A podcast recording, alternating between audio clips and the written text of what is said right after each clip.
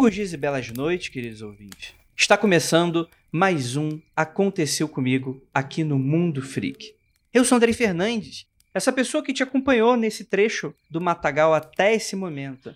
Essa área que é extremamente mal falada por algumas pessoas. Já foram encontrados vítimas, corpos aqui. Já foram relatados seres de outro mundo. Alguns, inclusive, diriam que existem passagens para outros mundos. Mas venha cá, sente nessa fogueira, porque vai começar mais um Aconteceu Comigo. A, a fogueira hoje é em Belfor Roxo, eu não tô sabendo? É isso? Sim, exatamente. Estamos sem internet, Rafael. Por isso que estamos aqui fazendo esse programa, gravando com esse gravadorzinho aqui. Por favor, afaste-o da fogueira. E como vocês perceberam, Estamos aqui com o Rafael Jacaona. É, o problema é que não é a fogueira, não, é roubarem. Então, por favor, não tire o olho do, do microfone aí do, do gravador.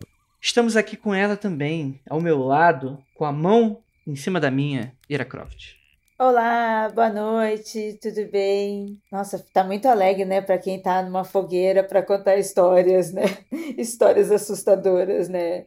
Boa noite, gente. Tudo bem? E à minha frente, esse com a tez pálida, sendo encandecida por essa luz vinda do nosso fogo ancestral, Luca Balaminuti. Achei que ia ser fogo no rabo. O fogo ancestral tá, tá excelente, tá ótimo. Mas é que o fogo no rabo é ancestral, bicho. Tem bastante Exatamente. tempo. Ninguém apaga oh, esse fogo. É o que mais tem. e temos aqui também com essa tez pálida da mesma forma, nossa queridíssima Juliana Ponzilacqua. Eu tô aqui hoje nessa fogueira em Belfort Roxo que me prometeram me levar no mercado de Madureira para conhecer bodinhos. Então eu só tô aqui porque vai vir a recompensa depois que vão me levar para Madureira. Então só tô esperando isso, hein? A Tabata conhece melhor Madureira e ela te leva. Vamos lá, Tabata, a gente dá um rolê lá para conhecer bodinhos no Mercadão. É maravilhoso. É uma experiência. Maravilhoso eu não sei, mas uma experiência com certeza será. e, gente, vamos nos reunir aqui. Caso você queira mandar uma história para ser relatada aqui nesse Aconteceu Comigo, você vai mandar para contato arroba mundofreak.com.br com o assunto Aconteceu Comigo, mais o tema sobre o que, que é aquela história, né? Se é sobre fantasmas, aparições. Você decide, meu caro. E é aquilo, todas as histórias aconteceram, todas as histórias são reais, então vamos todos agora dar as mãos e está começando mais um Aconteceu Comigo.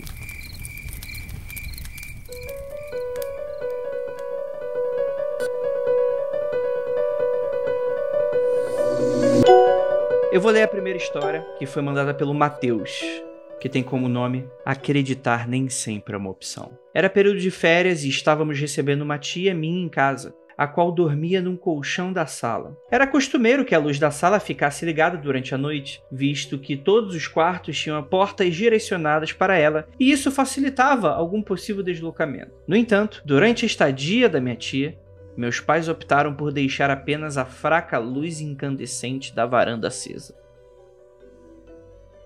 Eu dividi uma beliche com minha irmã, nessa época, onde eu dormia em cima e ela embaixo. Como a porta do quarto ficava aberta, eu sempre tinha visão direta de uma parte da mesa que havia na sala. Numa certa noite, durante esse período, eu acordei de madrugada e dei de cara com a minha irmã desenhando algo na mesa.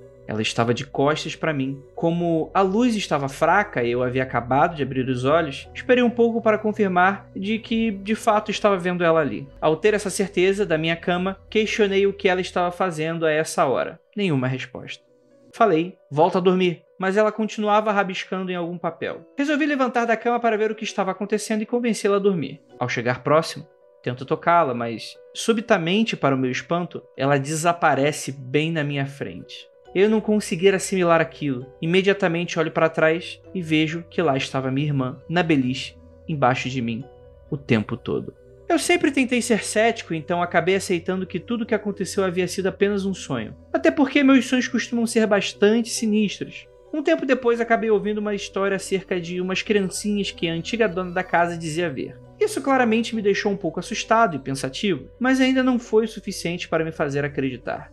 Já recentemente, estava rolando um daqueles momentos familiares em que todos se reúnem para contar histórias de terror. Mesmo ainda tentando negar a sua veracidade, eu resolvo contar esse acontecimento. Enquanto eu contava a história, percebo que minha irmã arregala os olhos e demonstra uma certa inquietação. Com os olhos marejados, ela me interrompe e desesperadamente revela algo que eu jamais poderia esperar. Naquele dia, naquele exato momento, ela estava acordada e havia presenciado tudo o que eu acabara de contar. Desde a criança que parecia, ou era ela, eu descendo e pedindo para que ela dormisse, e ela desaparecendo inexplicavelmente. Nunca havia sentido uma sensação tão ruim. E durante tantos anos nos reprimimos essa história para que ela pudesse revelar de uma maneira tão poderosa e desconcertante. Foi um plot twist verdadeiramente aterrador.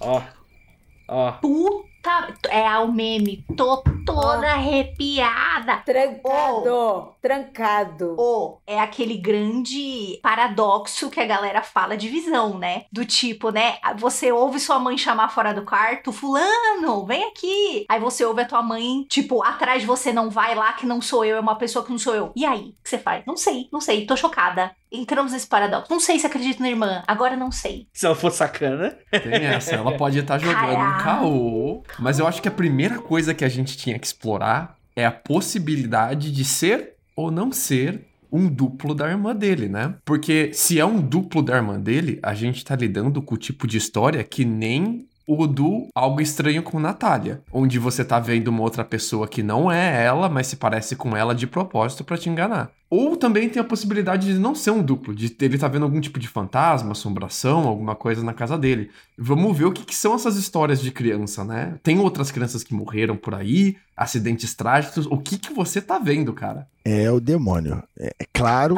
porque não tem como, a condição é. Vocês estão rindo, mas não tem outra explicação. Como assim você vê. Por exemplo, no estranho de Natália. Era o quê? Podia ser o demônio ali, facilmente. Então, isso aí para mim é um caso fácil, é clássico. O capeta. Eu sempre pergunto uma coisa: o que o capeta te falou? O que, que o demônio falou contigo? Ele tá querendo alguma coisa de você ou ele só tá fingindo que é a sua irmã? Cuidado, a sua irmã pode estar em risco de vida. Fica ligado. E para mim o mais assustador é a serenidade que ele conta e do quanto ele precisa, o quanto ele usou do seu ceticismo para tentar entender e nunca chegar a resposta alguma e OK, só aconteceu. Mas é para isso que serve o ceticismo, para te deixar confuso e pirado. Para mais, mais nada que serve essa bosta. É, Lucas, você pode falar novamente isso pausadamente de novo? Que a frase que você acabou de é falar? É pra te deixar da noia. Você não responde nada com essa merda de ceticismo. Você vira uma pessoa infeliz e sem resposta.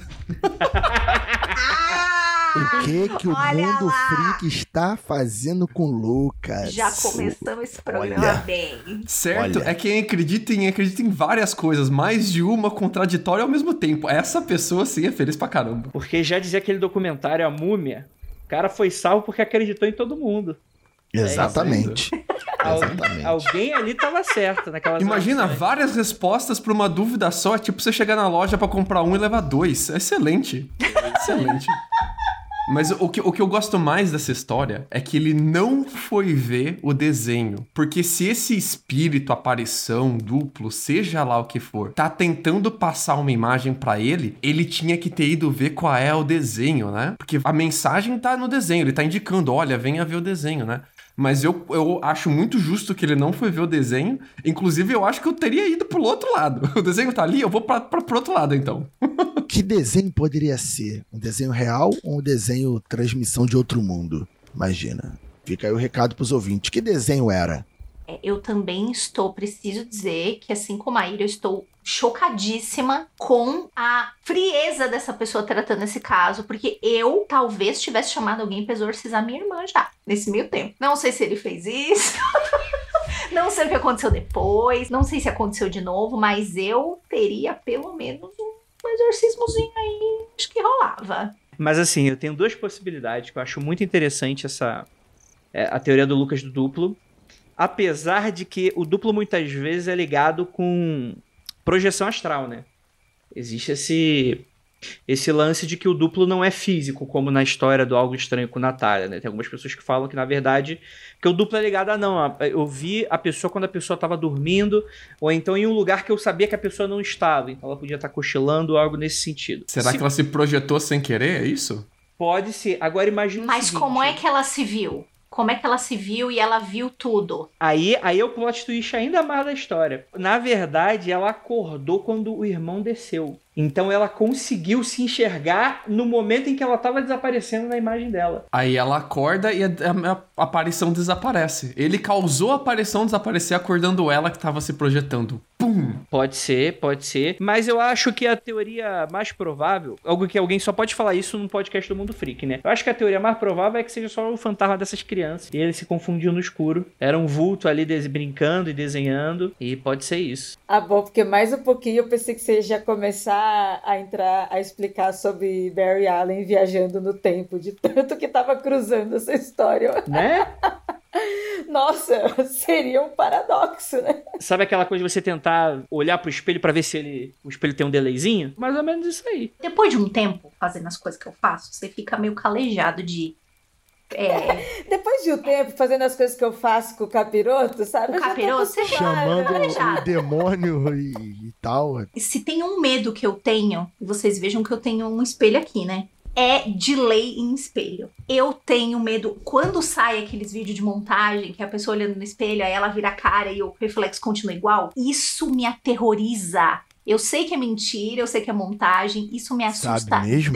demais. Sabe o que é? O vídeo te constrói uma expectativa através do normal e depois ele faz a quebra dessa expectativa. Esse batos, que é a quebra da expectativa, é uma das coisas que mais deixa a gente pirado. Porque é como se a lógica não fizesse sentido, como se o mundo tivesse bugado, né? Aquela falha na Matrix. Isso deixa a gente extremamente entregado. E eu, inclusive, eu ia aproveitar aqui parabenizar o, o Matheus, porque esse foi o aconteceu comigo mais bem escrito que eu já vi nesse site depois de 33 programas. Parabéns, cara. Você criou o Batos, quebrou ele, tá- o texto tá um chuchu. Não se perfazeis, as vírgulas estão no lugar certo. Olha, valeu, Matheus, de coração. Olha Cara, a o Lucas estrelinha tá do professor.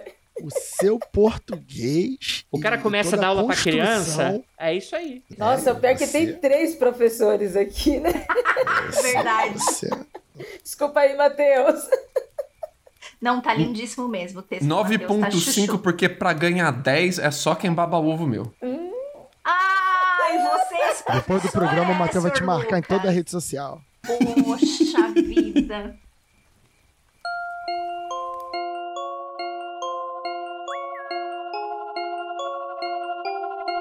A história se chama A Torre e o nosso ouvinte pediu para que o nome dele permanecesse no anonimato. Na infância, eu costumava visitar a fazenda de um amigo da família. Era um lugar muito bonito com um lago de água azul. Uma tarde, estava com minha prima passeando por essa fazenda enquanto nossos pais estavam na casa descansando, quando ela me chamou para ir até a torre de celular, que ficava mais ou menos um quilômetro e meio dali. Decidimos pegar as bicicletas que estavam na varanda, apostando corrida até lá e eu, sedentária como sou, perdi a corrida, tendo que completar o percurso sozinha até a torre. Já minha prima chegou primeiro à torre e voltou. Ela parou na metade do caminho, na volta, e disse: Você tem que ir até lá. E eu fui. A torre ficava no meio do mato, e uma curva na estrada que imitava mais ou menos um L. Quando cheguei lá, comecei a sentir algumas coisas estranhas, um calafrio, um desconforto muito forte. Vi a cerca com um aviso de perigo. Dei meia volta e fui embora, logo voltando a me sentir bem de novo. Alguns dias se passaram e eu viajei mais uma vez para o interior em uma colônia de férias que minha tia organizava com todos os sobrinhos. Isso no interior mesmo.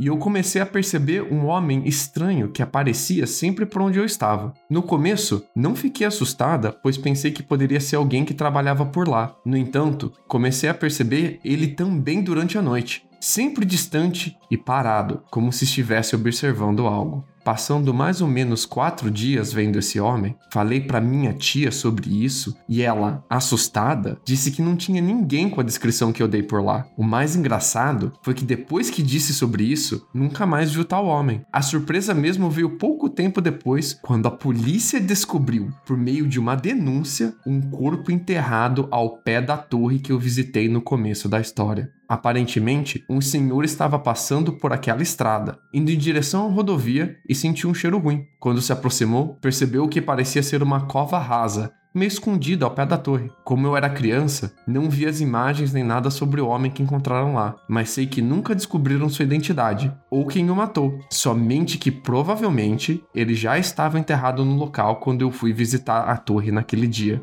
Depois disso, a torre foi desmontada, a fazenda vendida e a história esquecida. Menos por mim, claro.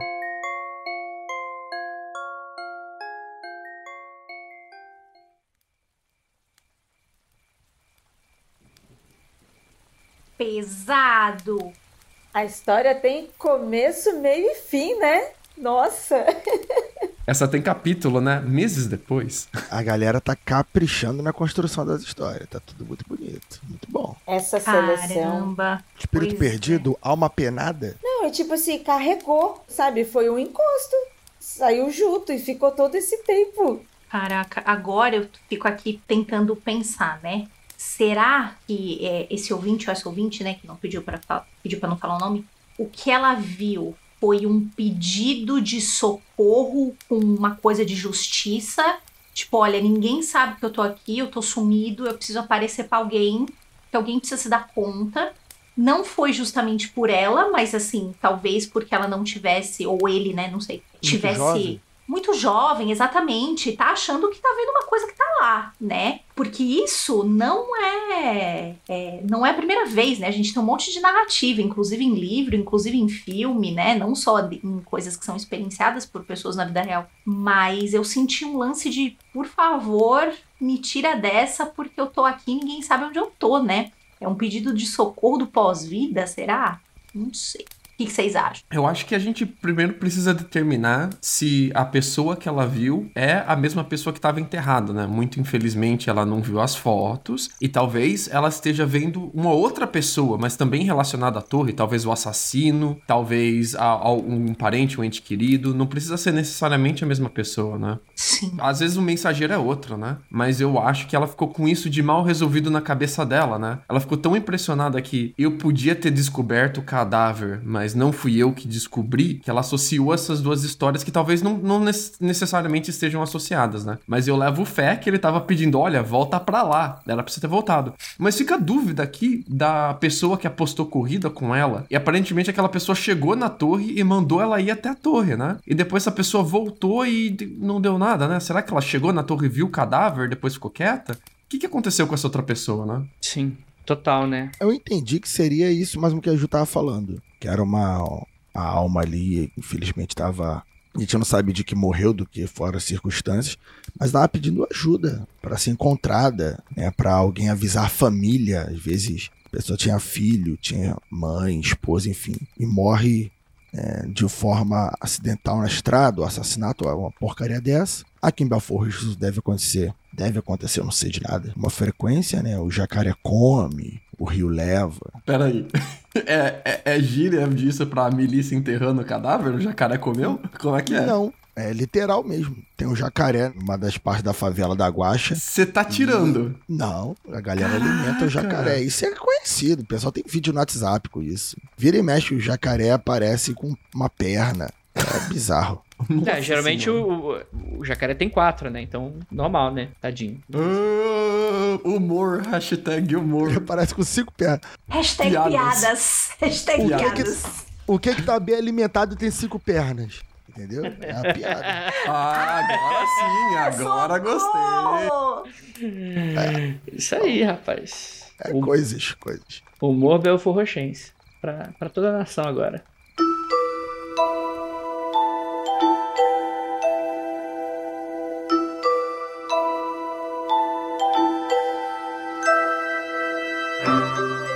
Próximo relato que a gente tem hoje se chama Roda Moinho e quem mandou pra gente foi a Raquel Casoni. Quando eu tinha uns 10 anos, estava na casa da minha irmã mais velha, que é 15 anos mais velha do que eu, e na época já tinha quatro filhos, a irmãzinha dela. Meus dois sobrinhos mais velhos, de 7 e 5 anos, se engalfinharam numa briga que já durava pelo menos uma hora. Rapaz, De 5 em 5 minutos, a minha irmã saía na porta e dava uns berros com eles para aquela coisa, né? Mãe de criança pequena, as crianças pequenas pegando, a mãe só berra e volta para casa porque tem coisas mais importantes para fazer, né, minha gente? Voltando aos sobrinhos, eles estavam naquela briga, socando o outro, falando palavrão, e eu, né, a Raquel lá, criança, só assistindo essa rinha de irmão e apostando qual sairia chorando primeiro. Porque é assim que a gente faz quando a gente assiste briga, né? A gente aposta quem é que vai se dar mal primeiro. Não a culpa, Raquel. Estávamos no quintal da casa que era de terra e os dois começaram a rolar pelo quintal se pegando. Parecia cena de desenho animado, onde você só vê aquela poeira subindo e umas mãos e uns braços saindo daquela poeira. Minha irmã, pela última vez, botou a cabeça do lado de fora da janela e berrou: Parem com isso, senão o ele vai pegar vocês. Eles não pararam a briga, rolou mais uns 10 minutos. Quando do nada, os gatos que também estavam no quintal começaram a se arrepiar inteiros. O cachorro que também estava ali começou a latir, começou a rosnar, olhando para um ponto fixo. Vi lá no fundo do quintal um vento muito forte se erguer em forma de roda-moinho, levantando folha, levantando poeira, indo em direção aos meus sobrinhos. Eu apenas gritei para minha irmã. O mais velho, quando viu o rodamoinho, correu e aquele vento levantou o menor. Eu vi ele gritando, suspenso no ar por quase um minuto. A gente gritava, a gente gritava para minha irmã e nada dela aparecer. Quando de repente o rodamoinho sumiu e ele foi jogado no chão de novo. O meu sobrinho, quase sem voz de tanto berrar, disse que um homem pequeno, de boné vermelho, estava puxando e machucando as pernas dele. Olhamos as pernas e realmente estavam todas arranhadas e visivelmente era unha, não era bicho não. Minha irmã apareceu na porta mais uma vez e viu nós três ali parados, estáticos, brancos, de medo. Contamos para ela o que tinha acontecido e ela disse que não havia ouvido a gente gritar. Ela disse que tinha acontecido o quê? Eu não ouvi vocês gritarem. O que, que aconteceu? Ninguém sabe até hoje o que aconteceu naquela vez. Depois desse dia, eu diminuí a frequência na casa da minha irmã. Mal ia para lá. Meus sobrinhos nunca mais brigaram, não nesse nível. E hoje adulta, eu tenho vários questionamentos sobre esse caso e coisas que não consigo entender. Como esse vento se formou a ponto de levantar uma criança? Quem era esse homem pequeno de boné vermelho? Será que era um saci pelas descrições do meu sobrinho de 5 anos? Não sei.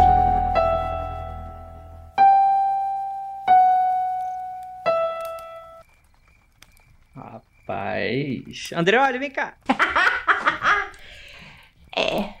Hoje eu vou discordar com o Jaca quando ele fala que é o demônio, porque eu vou falar que é o Saci. Não. Claramente. Se a criança fala de bonezinho vermelho, tá num rodamuinho, Um rodamuinho que levantou ele alto pra caramba e segurou no ar um tempo e jogou depois. que veio do mato, veio da mata. Mas segundo o cristão cagão, o que que o Saci é se não um demônio de boné? É isso aí. Demônio de boné. Meu Deus, Rafael. Bonés Ué, de vereador, ué. né? Se não é de Deus, segundo o cristão Eu tô ligado. ortodoxo, é demônio. Eu tô pensando aqui naquele momento que a irmã dele parece ter desaparecido, ficado um tempo sumido e de repente apareceu de volta, né? E a minha pergunta é: o que que essa irmã viu, Pra onde ela foi e como é que ela voltou, né? Porque é, no relato é, não, não fala o momento que a, a irmã desaparece. Ela, ela tá contando dos cachorros, depois tá contando dos sobrinhos, o sobrinho tá suspenso no ar e de repente a irmã reaparece. A- que, ela disse que chamou, chamou e não tava mais lá e de repente reapareceu. Então a gente não sabe aqui o momento que ela desaparece, como que ela volta, Quanto tempo ela ficou desaparecida? O que, que ela viu? A gente não sabe se essa daí é a irmã mesmo. Mano, olha os céticos vindo deixar tudo mais confuso, criando mais mistério dentro do mistério. É, rapaziada. É, Raquel, é Raquel, negócio- né, Ju? Raquel, dona Raquel. Raquel. Assassino, Era- certeza. Ó, o Emerson tá falando aqui no chat, o Emerson Souza, falou que o irmã, a irmã dela foi chamar o Saci porque não aguentava mais essas crianças brigando. E aí ela voltou só depois que ele fez o serviço. Ela convocou. Co- Chamou o Saci, falou: Eu não aguento mais essas crianças. Eu tenho que fazer minhas coisas de casa, gente. Por favor, me ajude aqui. Saci na pandemia, ele veio cuidar das crianças, dar um susto pra elas se comportarem na sua casa. Dá né? um susto pra se comportar, né? Gente, Saci existe sim. Eu já vi coisa feita por Saci, sim, no sítio de uma tia minha. Essa tia minha já faleceu. É uma tia muito fofinha. Já vi roupa que tinha acabado de ser estendida no varal, roupa branquinha, cheia de nó, cheia de mãozinha pequenininha. Eu vi, tanto que eu levei a bronca no dia. Ah, Juliana, olha a roupa branca que você tá brincando aqui embaixo, olha o que você fez. Eu falei, eu não eu só ia passar férias lá, né? Porque não sou do, do mar. Mas eu ia passar férias lá. Tomei a bronca. O, o CSI foi tão grande que as pessoas olharam embaixo da minha unha para ver se tinha barro. E não tinha. Eu falei, tá vendo? Não fui eu. Vi roupa aparecendo com nó, vi roupa sendo sujada, vi rodamoinhos formado nada e desaparecer do nada. Saci existe sim. Eu já presenciei coisas Saci. Deixa eu levantar uma bola aqui. E se a irmã da Raquel tem, tipo, o poder de se transformar no Saci por um tempo, assim. Um tempo limitado. É um tokusatsu, né? É, é tipo, um, tipo um Power Rangers, assim. Tipo, o Saci. é, Imagina que o Saci não é uma entidade, tipo, o Saci. Mas o Saci é tipo. Você se transforma no Saci por um tempo e depois se destransforma. Ô, vocês aí no chat, para de dar spoiler do Cidade Invisível que eu ainda não vi. Eu preciso ver pra depois ouvir o. Inclusive o, o Budo Freak que não conseguiu ouvir esse. Seus coió. Eu só sei que tem a Alessandra Negrini. Ataque do Titã do Saci. A pessoa se transforma, finge que nada aconteceu depois, entendeu? E destrói a muralha. Exatamente. Tá bom. tá bom. Ah, mas assim, é, é legal porque, tipo assim, essa história não tem como a gente conjecturar nada, né? Ou é o Saci ou não é nada. Ou é. Não, não, que- Mas, cara, é impressionante. Um vento ficar segurando a moleque um minuto no ar. é- Ou o moleque é uma pipa ou é o Saci, cara. Não tem como. Ou, ou Não ele aprendeu o como, nome cara. do vento. Ele aprendeu o nome do vento e tava dando uma flutuada. Sabe, sabe o que essa história me lembrou? Me lembrou o Maki do Junji Ito. Uzumaki.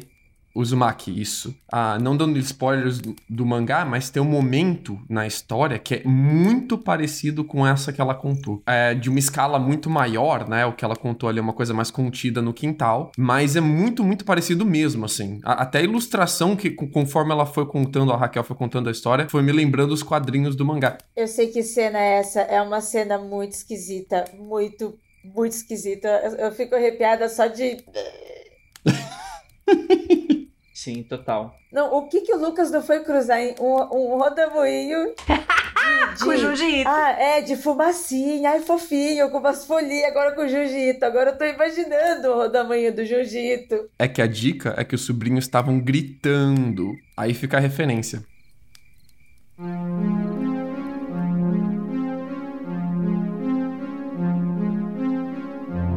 O relato se chama ET do Trevo. Olá, pessoal. Aqui é o Gustavo. Este relato aconteceu comigo no ano de 1997. Eu sou do interior de São Paulo e nesta época estava morando na capital. Em alguns finais de semana, eu voltava para a casa dos meus pais de ônibus no interior do estado. E em um destes finais de semana, eu estava voltando junto com um amigo que era da mesma cidade que eu. A rodovia era Washington Luiz e era uma viagem de 5 horas até a minha cidade. Como nesta época havia poucas opções de ônibus, muitas pessoas das cidades menores próximas à minha pegavam o mesmo ônibus e paravam nos trevos de suas cidades, onde sempre haviam pessoas esperando-as para levarem até seus destinos. Neste dia em particular, chovia muito, com muitos raios e trovões. Tempestade. Era por volta das 23 horas e a rodovia estava praticamente vazia.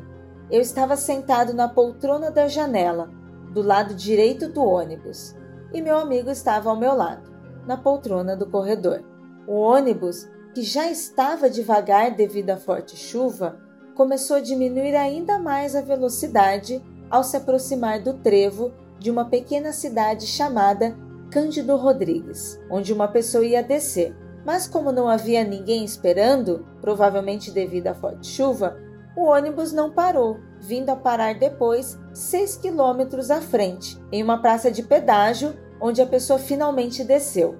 Neste meio tempo, onde o ônibus reduziu a sua velocidade para cerca de 5 km por hora, não parou e seguiu viagem, passamos muito devagar ao lado do trevo, que era em um local muito remoto, sem nada ao redor. Eu e meu amigo estávamos acordados naquele momento, mas não estávamos conversando. Eu estava olhando pela janela, vendo a chuva e os raios, olhando para o nada, vendo os arbustos pequenos que cresciam na parte gramada dentro da alça do acesso do trevo, balançando com os fortes ventos. Durante 10 segundos que o ônibus estava em uma velocidade muito baixa, uma coisa chamou a minha atenção quando os raios brilhavam no escuros e meus olhos demoraram poucos segundos para ver o que realmente se tratava. Sabe naquela sensação de tempestade, de escuro e raios e clareia muito rápido e apaga? Nessa sensação que ele está descrevendo. Ao lado de um dos arbustos, chovia e com muitos raios. Ao lado de um dos arbustos havia uma criatura estranha, aparentemente cinza, diferente de tudo que eu já havia visto, com aproximadamente 1,20m de altura, com tentáculos no lugar dos braços e mãos, que se mexiam freneticamente uma baixa amplitude, pernas finas com pés frágeis e com uma cabeça que não pude identificar o formato, pois a mesma emanava ou irradiava uma luz verde opaca, escondendo seus contornos. No momento, fiquei imóvel, todo arrepiado e com os olhos marejados devido ao medo e à aflição por ver algo tão inesperado e surreal. Mas eu tinha certeza absoluta que o que eu tinha visto era real. Pensei na hora em contar o que eu havia visto para o meu amigo, mas eu não sabia se ele ia acreditar em mim. Então olhei para ele e ele estava completamente parado, boquiaberto, atônito, olhando para a janela. Foi quando nos olhamos e falamos um para o outro, exatamente ao mesmo tempo. Você viu aquilo?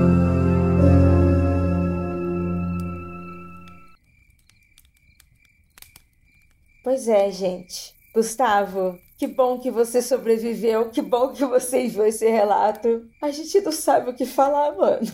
Uma coisa que eu e a sempre comenta nas lives no Aconteceu do Insta é que quando a gente vê algum fenômeno, seja ele no espiritual ou com ETs ou qualquer coisa, né? Que saia do natural, com muitas aspas, a gente sempre pensa que está louca antes, né? Nossa, tô vendo coisa, tô imaginando coisa.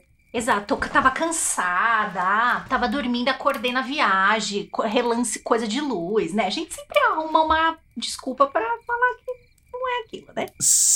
Se o que ele viu é um alienígena, o que ele acabou de ter aqui é um dos tipos de contatos mais raros que tem, que é o contato imediato de terceiro grau, que é quando é possível observar o alienígena, mas sem ter comunicação com ele, sem encostar nele, sem chegar perto e nada. Mas por que, que esse é um dos tipos de contato mais raros? Porque ele não chegou a ver o objeto voador. Normalmente, quando você tem um contato desses, você vê uh, o alienígena perto do objeto voador ou dentro do objeto voador, né? Seja indo embora, fugindo, te atacando, mas normalmente tem um objeto voador na história. E nesse caso não, a gente só tem a criatura. Inclusive, o, o, fato de só ter a criatura me faz levantar aqui a bola, que talvez não seja um ET, talvez seja uma criatura de criptozoologia, uma criatura terrena que a gente não conhece, tipo um monstro do pântano, alguma coisa assim, né? Ele disse que estava em região de mato, tá ali no meio da estrada, um lugar que pouca gente vai, tá no meio da chuva, então dá a impressão que por ter tentáculos possa ser uma criatura que tem relação com ambientes anfíbios ou uh, ambientes molhados com água, né? Ambientes molhados, que não é um termo biológico, mas ambi ambientes de água. E por causa da chuva, essa criatura saiu do pântano, saiu de onde ela mora, saiu ali do esconderijo dela, né? Talvez procurar comida, ou não sei por que ela ter, ter, teria saído ali. Mas me parece mais um tipo de encontro criptozoológico, não um tipo de encontro alienígena pela falta do objeto voador, né? Vai ver que era a capivara com um arbusto agarrado na cabeça. Aí olha assim no meio tipo da chuva. Tipo o tamanduá do Catena, assim, né? Levantando. Por aí. Aí do nada a pessoa falou: caralho, é um ET com um tentáculo. Mas é uma capivara espacial igual essa aqui, ó. A cap... só, que sem o... só que sem o globo de oxigênio na cabeça. Entendeu? Era um ah. arbusto. Ele saiu do, do, do pântano, um arbusto na cabeça. Mas geralmente isso que o, que o Lucas falou. Raramente, tipo o caso Varginha ali, o, caso específico assim, você não vê o, o objeto voador, a nave, diretamente associada ao ET, né? Quando não tem isso, pode ser do demônio ao espírito das trevas, pode ser qualquer coisa. Então, associar o ET teria que descrever mais especificamente o formato de um Grey alguma coisa do gênero, assim, para ser um ET mesmo. É que a descrição, ela não deixa clara se a gente tá lidando com hominídeo, né? Ah, com alguma coisa que pareça com um humano, né? É, não, não, parece ser um humano, assim, por ter tentáculos. É, parece ser bípede, ah, pela impressão que deu, ele descreveu pernas e pés, né? Pés frágeis. Então parece ser bípede, mas eu não sei se a a criatura aparenta com o humano, né? Porque ele diz que não conseguiu identificar o formato da cabeça e tentáculos, né? Bem fora do que a gente conhece como. Parece mais uma criatura do void, né? Uma criatura do, do vácuo, do nada. Olha, é difícil saber. Ele fala que tem uns raios, né? Que ele, que ele tem umas luzes que ele vê ao longe, mas ele não vê nenhum objeto, eu é, acho. É né? que o, os raios são. A, a, tá tendo a tempestade, tá chovendo bastante, ah. tá tendo os raios, e aí tá aquele flash, sabe? Tá clareando, apagando, clareando, apagando. Eles estão no lugar emo, assim, bem distante, assim, de cidade, então é campo, árvore, todo esse ambiente. Mas ele viu no lugar da cabeça um, uma luz meio opaca. Não é algo brilhante assim saindo nos olhos, né? Assim que eu imagino. Também. O que é uma descrição comum de, de alienígena, das pessoas que têm contato de alienígena, algum tipo de, de emanação de luz que vem dos olhos, normalmente, da criatura, ou da região da cabeça, como se ela tivesse alguma grande lanterna, né? Tem várias criaturas clássicas, a, a criatura da floresta e tal, de, de alienígena, que tem esse tipo de descrição. Mas o jeito que ele descreve é bem diferente, porque não parece que é uma lanterna ou fachos de luz vindo da cabeça. Parece que ela só emana aquilo, né? Além disso, a forma que ele descreveu e também a forma com que eu li e interpretei para vocês parece até uma forma meio monstruosa, né? Mas uhum. que forma monstruosa, né? Eu fiquei imaginando também, quando a gente fala sobre é, encantados japoneses, por exemplo, eles também têm essas formas, né? Os seres de florestas no Japão, eles não têm uma forma assim como a gente imagina aqui no Brasil, é diferente. E parece monstruoso também. Eu achei interessante que você falou desse encontro de ser algo de criptozoologia do que ET, porque se a gente estiver falando de uma entidade terrena, a gente pode ter também um paralelo com uma entidade de uma outra cultura que ele também viu aqui. Deixa eu fazer uma pergunta para Ju. Será que não poderia ser a visão de um elemental?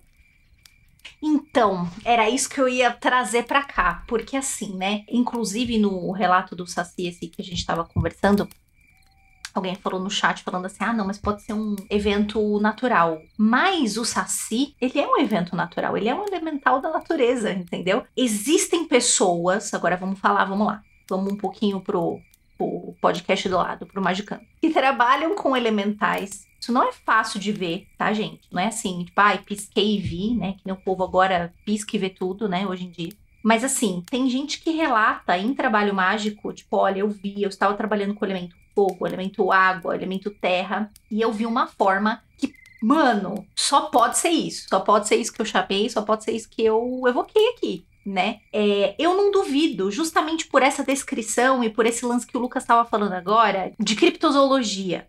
E outra coisa, mesmo que não fosse um elemental, é, a gente tem uma ideia de est coisas extraterrenas que só podem ter formas de. É hominídeo, né? Não tô falando merda, né? Hominídeo, é. a palavra, né? Então, só pode. Tem Na formas. Verdade, ou desculpa, precisa ter.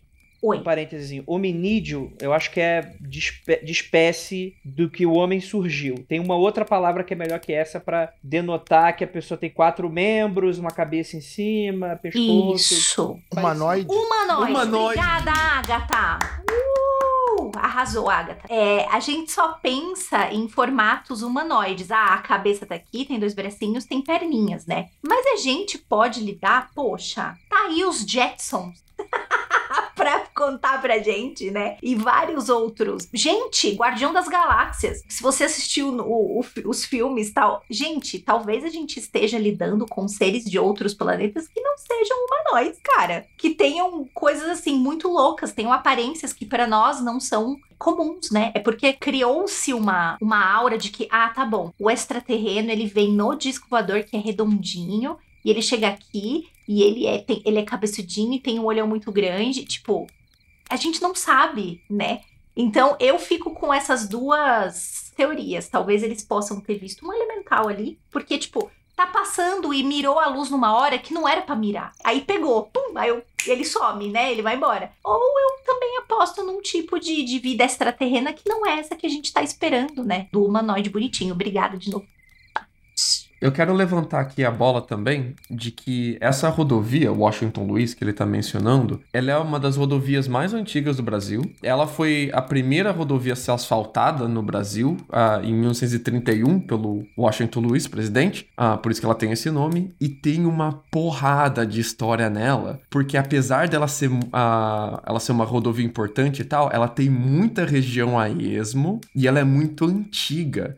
Então ela é uma das que mais teve casos que aconteceu nela muito antes de câmera fotográfica, muito antes de a gente ter capacidade de ir lá fazer investigação jornalística. Então ela acumula uma grande quantidade de histórias já. É, vai mais essa aí pro grande folclore da Washington Luiz. Um beijo pra galera que vê coisa lá.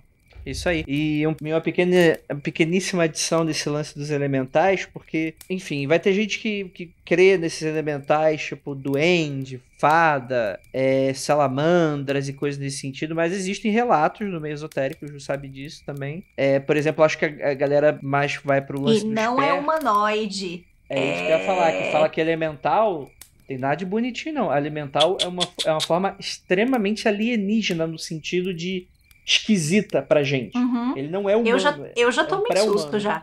Já tomei Eita, cada susto. Uhum. não, é, não é fofinho. Infelizmente, o duendinho não é bonitinho, com o burrinho bonitinho lá e vem comer sua maçã, cara. É, é, outro, é outro rolê. É o. É, rolê. é o. Ah, ele veio beber água de Jamaica. Cuidado. Ah! Tão bonitinho esse episódio. Eu conheço pessoas que são traumatizadas com esse episódio. Não Sim podem mesmo. ver porque é assustador. Para mim também me lembra muito Princesa Mononoke, o elemental do de Princesa Mononoke, sabe, esse elemental da Terra mesmo, que não é humanoide, bem parecido assim com a descrição. É claro que já existe, né, no meu imaginário do desenho, mas é algo que me lembrou bastante.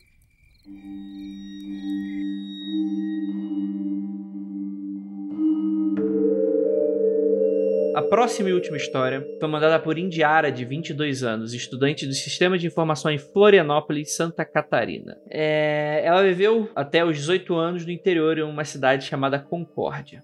E o nome da história dela é Velho do Saco. Essa história que vou contar aconteceu quando eu tinha 12 anos e morava em Concórdia. Morei durante boa parte da minha vida numa casa de madeira minúscula e de madeira. Já sabe, né? Parece que tem o próprio Satanás dentro da sua casa o tempo todo.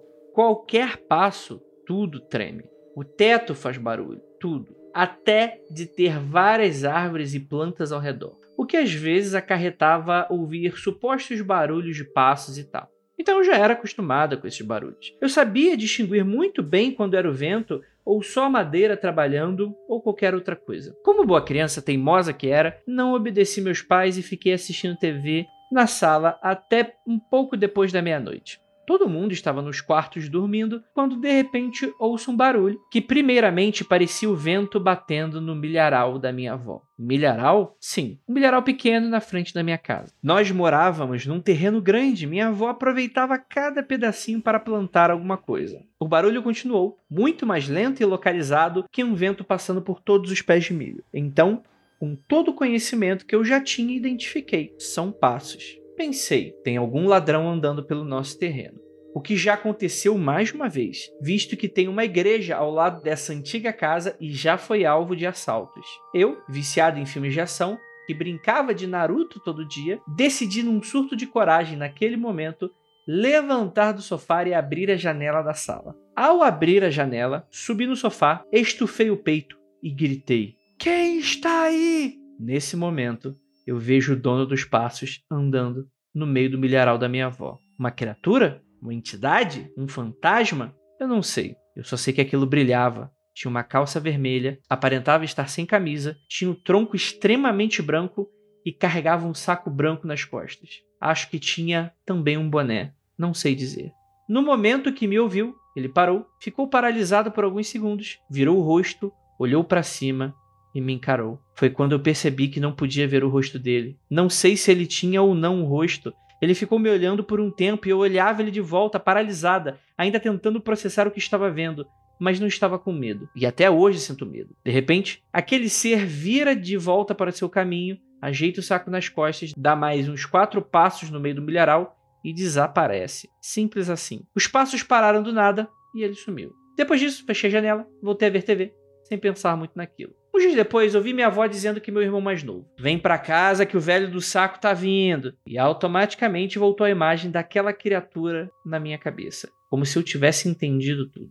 Existe uma lenda contada na região, a lenda do velho do saco. Dei uma pesquisada e ela é conhecida como homem do saco em alguns lugares do Brasil. Essa lenda diz que esse homem carrega um saco cheio de criancinhas mal educadas e, ao mesmo tempo, parece vir buscar quem desobedece às ordens dos pais. Lembrei ainda de uma cena onde um mendigo com um saco apareceu na nossa rua e todas as crianças saíram correndo de medo. Será que eu havia visto? Será que eu havia sido visitada pelo velho do saco? Será que ele tinha vindo me buscar? Será que ele ficou analisando por tanto tempo pensando se deveria ou não me levar? Será que ele foi atrás de outra criança? Quem foi o alvo? O que vocês acham que pode ter sido?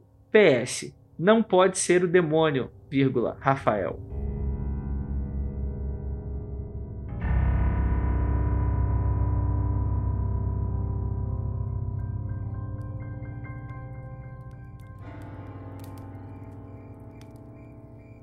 Desarmou agora, hein? Vou contar a história. É, eu vou falar quem é no final dessa história. Quando eu era mais novo, evidentemente, eu tenho uma irmã que é cinco anos mais nova do que eu. E essa minha irmã, ela sempre foi muito, muito terrível. Muito terrível, muito escandalosa. Se minha mãe olhasse pra ela de cara feia, ela gritava, parecia que estava sendo espancada. Ela era uma pessoa muito estridente. E um belo dia, uma bela noite, né? Ela gritando, dando show dela, esperneando, ela gritava muito dava para escutar casas de distância. E minha mãe não tinha encostado nela. Era uma situação bem estranha. E de repente, eu, a minha irmã deveria ter uns 6 anos, eu uns 11, a gente escuta alguém falar na janela. Oi, eu vou. Le... E a voz era bem parecida com essa. Eu vou levar a criança que está gritando. Eu olhei, fiquei quieto e eu falei com minha mãe: Eu tô gritando não, hein? Tô gritando não. E aí minha mãe ficou quieta. A voz falou mais umas duas vezes. Oi, eu vou levar quem tá gritando. Aí minha irmã ficou quieta e ela parou de gritar. Todas as lágrimas secaram imediatamente e a minha mãe falou: vai, vai tomar banho. E ela foi tomar o banho dela e parou. Toda vez que minha, minha irmã fazia esse tipo de escândalo, a gente escutava a velha do saco vindo buscar ela. Era minha vizinha, Raimundinha. Certeza que a Raimundinha tava lá no milharal e tava fazendo zoeira com essa criança. Certeza! Tua mãe, Certeza. Raimundinha, mancomunada pra educar as crianças. Certeza! E... Se a senhora está escutando agora esse podcast, a senhora saiba que foi revelada. Rafael revelada. sempre soube. E tenho certeza, na casa de Raimundinha, com os filhos de Raimundinha, a voz da véia do saco era da sua mãe. Que elas eram, ó, mancomunadas. Não, não, aí que tá. A dona Raimunda era uma coroa. Ela já era uma senhora de uns 70 anos, 60 e tantos anos. Entendeu? Hum, e ela já falecida. Ela já. Não. Ela tinha neto tinha. naquela época? Não, não tinha. E se ah, ela estiver então escutando esse podcast, se ela estiver ouvindo esse podcast, aí sim é uma sessão sobrenatural, porque ela já faleceu tem uns 15 anos. 15 anos. Então, assim, a minha mãe não sabia disso. Dona Raimunda, ela... bata, por favor, três vezes pra gente saber se é a senhora aqui nessa gravação. Não, Ira, Nossa não faz essas coisas não, nem brincando, pelo amor de Deus. Então assim. Eu vou assistir paredão ainda. Então assim, eita lá, agora fodeu. A minha mãe não sabia que a dona Raimundinha ia fazer isso, não sabia. Depois ela conversou com ela, ela explicou. Porque ela disse que tava, assim, atrapalhando ela assistir televisão na casa dela. Aí ela. Certíssima, veio... dona Raimundinha. E resolveu, resolveu. Certíssima. Resolveu assim, em termos. Toda vez que ia fazer assim, minha mãe falava, velha do saco vai vir. Aí minha irmã segurava. Aí ela teve que entrar em cena mais algumas vezes, mas geralmente a ameaça já funcionava. Fica vendo Naruto aí de madrugada, galera. A velha do saco vem te Eu pegar. acho que a parte mais inacreditável dessa história foi uma criança que assiste Naruto no auge dos seus 11 anos de idade enfrentar ladrão no meio da madrugada. E não chamar Tem. voltar pra assistir TV. Pra não perder o capítulo do Narutinho, amigo. Mas eu acho que a Ju devia contar a história, a verdadeira história de onde foi baseado isso, né, Ju? Do, do Crampuzinho que você estava mostrando. Eu estava mostrando e nessa variação do aqui. nosso Krampus brasileiro, né? Bom, eu acho que a essa altura, se você já é um ouvinte muito antigo do mundo freak, você já conhece a história do Krampus. Mas caso você tenha chegado agora ou não conheça o Krampus, vamos lá. É, quem está na live está vendo. Eu tenho. Eu sou apaixonada pela figura do Krampus. É, Mundo Freak Confidencial número 84, Campos, o Diabo do Natal. Krampus é uma figura mitológica que anda junto com o Nicolaus na Alemanha, na Áustria, nos países que falam língua alemã, tem uns países mais pro leste europeu que também tem uma figura muito parecida com o Krampus.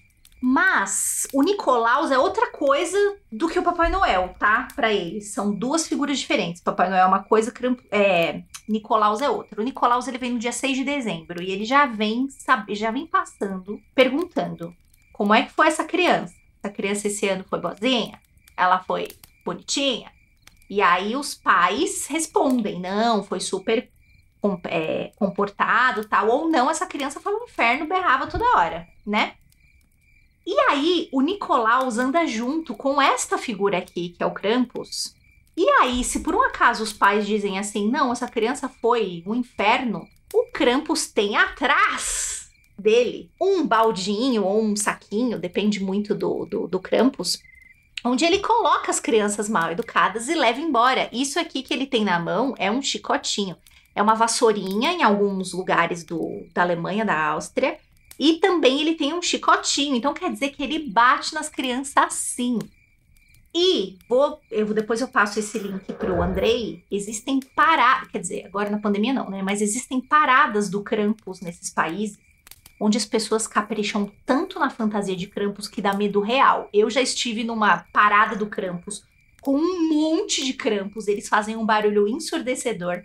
As fantasias são, tipo, dignas de filme de terror e eu fiquei com medo real. E eles ficam passando perto da galera, tipo, ah! E, e fazendo barulho e falando que vai bater em você. Os pais, eu tenho certeza que pai e mãe cujo filho foi um diabo durante o ano é o que fica mais na frente ali da grade, porque eles botam as crianças sentadas na grade e a galera fantasiada vem e tira mesmo a criança. E as crianças gritam. "Ai, não sei o quê." Gente, é maravilhoso. Eu vou pegar um, um O que, que é um pequeno trauma na juventude? Pô, isso dignifica a pessoa. De- né, que a pessoa pô? cresce mais forte.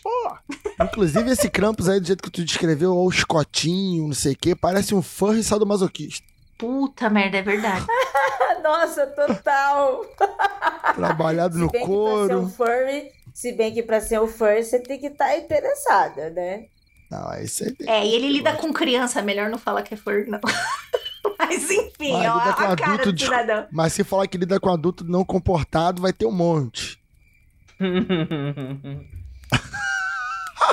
Olha aí. Mas vocês chutam que pode ser alguma. Porque o que dei a entender assim, tava escuro, né? Eu tô imaginando aqui que ela viu uma, de fato uma pessoa que tava invadindo a residência, ela não conseguiu ver o rosto pela escuridão da coisa toda. Não sei se essa história vai pro lado. Tipo, uma entidade do homem do saco.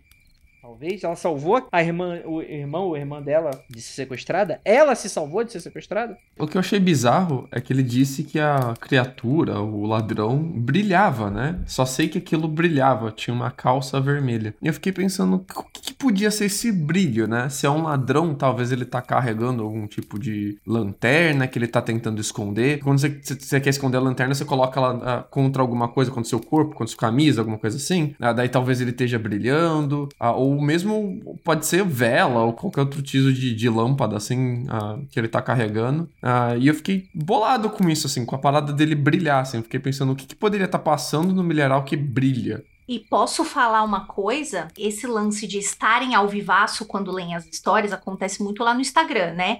Mas vocês viram que a pessoa que viu tá aqui ao vivaço falando no- nos comentários Não. aqui da live? Sim, senhora. A dona Indiária tá aqui, ó. Ah, eu não vi a diária É, aqui. aqui, ó. Acho que não senti medo porque ele deliberadamente me esnobou. Ele olhou na minha cara e continuou caminhando, falando que ele tava brilhando. A pessoa Ao tá vivo. presente, ao vivaço. Mas ela Ao tava brilhando em que sentido? Como se ela estivesse refletindo alguma coisa, tipo como se tivesse uma luz projetada sobre ela, ou se ela estivesse emitindo uma luz. De que cor é essa luz? Era algo ofuscante? Faltou, acho que faltou um pouco desses detalhes. Assim. O William, que também vive lá no, no nosso. Aconteceu no Insta, tá falando que era um colete de motoboy, mas William era a parte de baixo, era a calça que brilhava. E Será que- Colete de. calça de, de limpador de rua, então, pô, fã, de, de gari. Ela, ela tá dizendo que tava emitindo uma luz branca. Ixi. Tava todo escuro o milharal. Quando abri a janela, saiu um pouco da luz da sala, mas ele emitia uma luz branca, uma luz própria, cara. Que bicho bizarro, não? Que Caraca. coisa curiosa. Que tipo, ele é humano, mas ele tem um saco, ele tá com o tronco branco, mas ele tá de calça. Mas pensa comigo, ele tá, ele tá sem camisa, mas ele tá de calça. Ele é humano, mas ele emite luz. Ele tá em um milharal, mas ele tá com um saco. É uma criatura totalmente contraditória, assim, né? Parece que ela tá fora de onde, a- do, do contexto da qual ela se adequa, né? Ela tá em um contexto totalmente errado, assim. Que doido, cara. Gostei, fiquei totalmente curioso agora. Eu sempre tive medo daquele filme de terror que passava na sessão da tarde, que tinha o milharal, Colheita Maldita. Então, sendo que qualquer coisa, como eu sou traumatizada com aquele filme, eu já ia achar que era algum monstro de qualquer coisa. Todas as descrições que ela deu ali, eu já estou com medo, porque eu já estou imaginando aquele milharal e o monstro vindo atrás de mim, e eu correndo no meio do milho, e aí eu caio, puf, morri. É só isso que eu penso. Inclusive, tô com medo de sair daqui dessa fogueira agora. o bom é que em Diária mandou a que a gente quer saber. Resumo, estou vivíssima. É isso que a gente quer saber. Se você sobreviveu a isso. Outra coisa curiosa é que o bicho, ele não, não desapareceu de andando até você não ver mais ele, né? Ele deu alguns passos e ele realmente sumiu. Ele não é que, ah, ele foi andando, então ele entrou no milharal não viu mais ele. Ele sumiu mesmo, tipo, o mestre dos magos, assim, tava ali e agora não tá mais, né? Então, sei lá, algum bicho que apareceu em algum lugar errado, tu viu ele quando não era pra ver, ele falou, ih, vou ter que sumir. Aí deu sumiço, né? O bicho tava ali, atravessando um tempo paralelo, tava com a sua toalhinha assim, sabe, jogada no meio das costas, passeando entre um paradoxo e o outro. E, ih, o cara me viu. Puf. E tem otaku aqui, vou embora. Uma coisa interessante disso também que geralmente quando eu penso em relatos de campos assustadores assim no Brasil, eu não penso em milharal, apesar do milharal ser muito de filme americano que a gente se impressiona muito. Eu penso sempre em canavial, que é tão assustador quanto, né? Eu acho bem tenso também. E ainda mas- corta, né? corta as pernas da gente. Pois é. É isso, gente. Ficamos aqui com a eterna dúvida: o que, que era essa visagem que Indy viu? E acho que com esses sons que estamos escutando ao longe, eu acho que isso é um indicativo que o sol deve estar nascendo. Então, nosso tempo aqui acabou. Gostaria muito de agradecer a todos vocês que nos acompanharam, vocês espíritos da floresta, e gostaria de agradecer a todas essas pessoas que estão aqui comigo. E é aquilo. Não olhem para trás.